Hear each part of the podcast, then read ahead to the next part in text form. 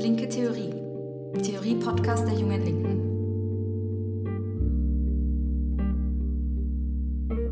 Hallo und herzlich willkommen zu Linke Theorie, dem Theorie-Podcast der Jungen Linken.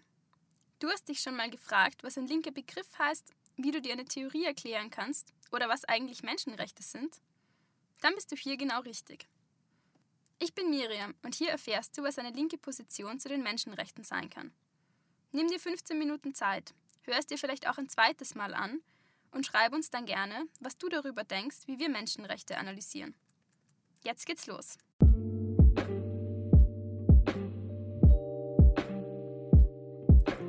Es gibt wenige Wörter, die so moralisch klingen wie Menschenrechte.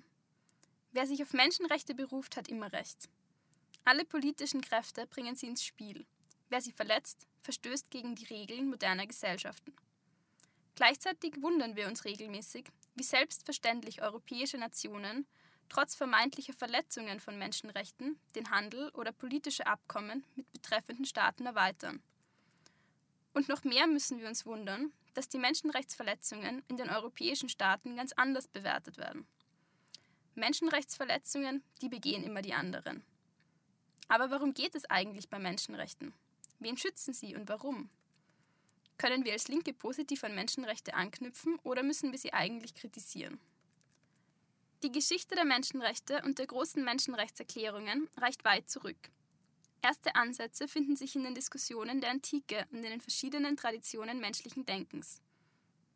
Und obwohl in den meisten Kulturen Vorstellungen des geregelten Zusammenlebens und der Achtung von Gemeinschaftsrechten existieren, haben sich die heutigen Menschenrechte in enger Bindung an die westeuropäische Aufklärung und die Revolutionen in den USA und Frankreich entwickelt.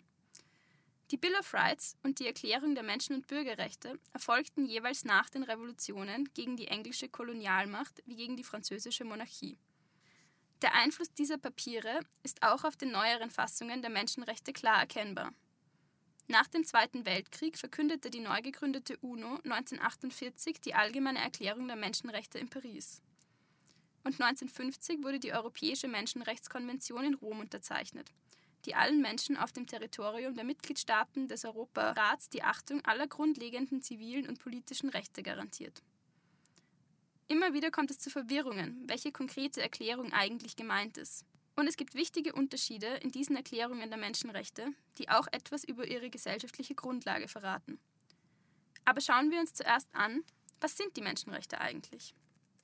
Die Allgemeine Erklärung der Menschenrechte der UNO von 1948 beinhaltet 30 Artikel.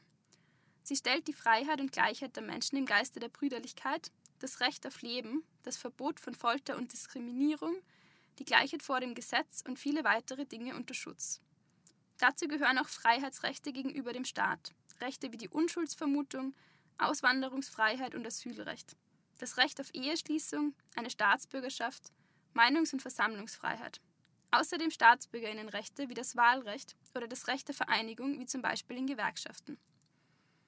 Aber auch Rechte wie das Recht auf Eigentum, das Recht auf Arbeit, soziale Sicherheit und Freizeit sieht die Allgemeine Erklärung der Menschenrechte vor. Die Europäische Menschenrechtskonvention dagegen besteht nur aus 15 Artikeln und klammert vor allem Rechte wie das Recht auf Arbeit aus. Diese wurden erst in der Sozialcharta 1961 wieder aufgenommen.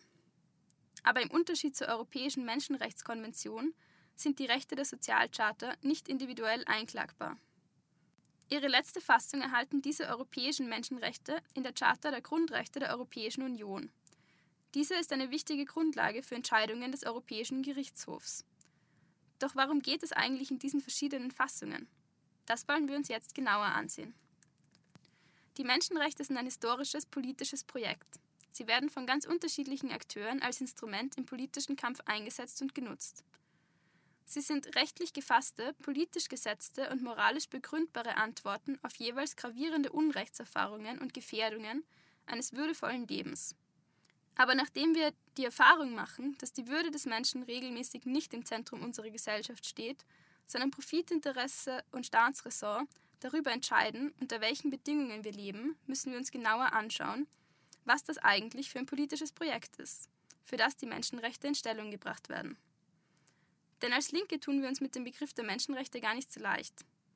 während die Rechte jederzeit bereit ist, anderen Menschen diese Menschenrechte einfach abzusprechen, haben wir unsere Schwierigkeiten eher damit zu tun, in welchem Kontext die Menschenrechte eigentlich wirksam sind. Einerseits sind wir als Linke die Erben der bürgerlichen Revolution. Die Forderungen nach Freiheit, Gleichheit und Brüderlichkeit, nach Würde und sozialer Sicherheit sind in den Zielen einer sozialistischen Politik eingeschrieben. Andererseits stehen wir als Linke auf dem Standpunkt, dass im Kapitalismus diese Forderungen des Liberalismus immer wieder und systematisch unterlaufen werden. Die Freiheit im Kapitalismus ist die Freiheit zu besitzen oder zu arbeiten. Die Gleichheit ist die Gleichheit vor dem Staat, der die Ungleichheit der Klassen sicherstellt und versteckt. Die Brüderlichkeit wird durch die Konkurrenz des Marktes aufgefressen. Natürlich ist das nicht alles.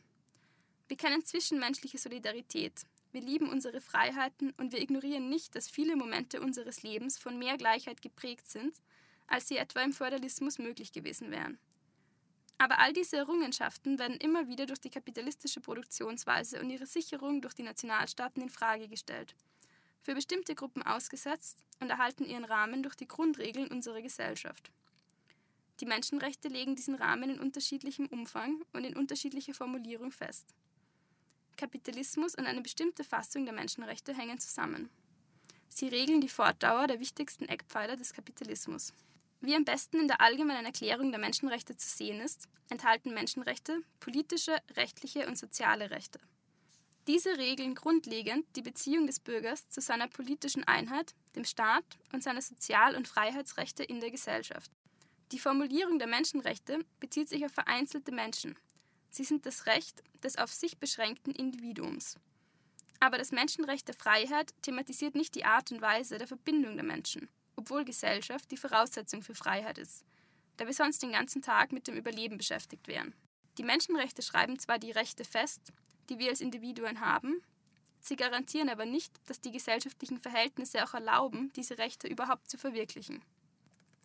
Keines der sogenannten Menschenrechte geht über den Menschen und sein Privatinteresse hinaus, über den Menschen, wie er Mitglied der bürgerlichen Gesellschaft ist.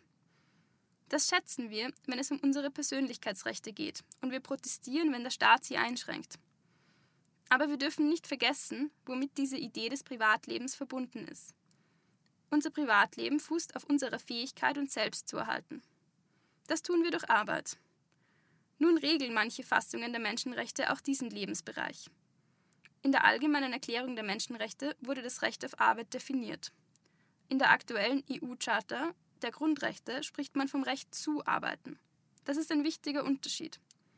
Wir leben in einer Welt, die darauf beruht, dass wir arbeiten und darüber Geld verdienen, um damit auf der Welt und ihrem Wohlstand teilzunehmen.